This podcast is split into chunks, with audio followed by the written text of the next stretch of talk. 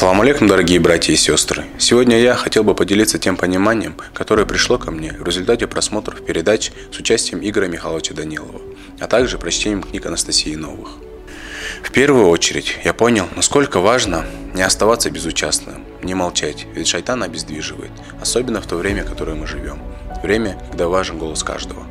В Священном Хуране, в 103 суре Аль-Аср, говорится о том, что все люди понесут убыток, кроме тех, которые уверовали, совершали благие деяния, проповедовали друг другу истину и терпение. То есть наряду с такими важными вещами, как совершение благих дел и вера во Всевышнего Аллаха, Всевышний указал на нужность и важность проповедования истины. Нести людям знания и проповедовать истину – это и есть обязанность каждого мусульманина.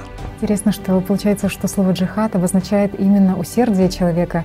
И говорится, что джихад, он должен совершаться для распространения ислама. Но ведь ислам — это же... А вот здесь мы подходим к интересному. Угу. Большой джихад — это победить в себе сатану. Это самое сложное и первое, что должен сделать человек.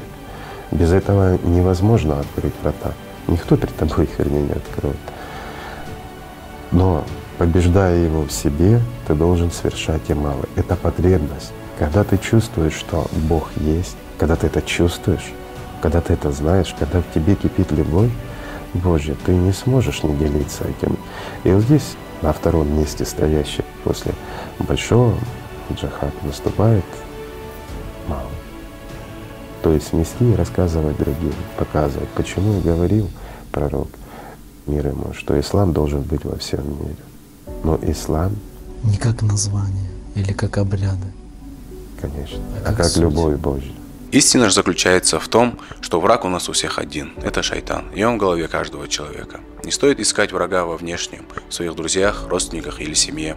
Он в собственном навсе, в собственной гордыне, эгоизме и других черт, присущих от шайтана. Раньше я не замечал активность сознания во время духовных практик, во время молитвы или поклонения. Шайтан же или система всегда дробит целое и заостряет внимание на мелочи, тем самым уводя от сути. Личность же воспринимает мир целостно.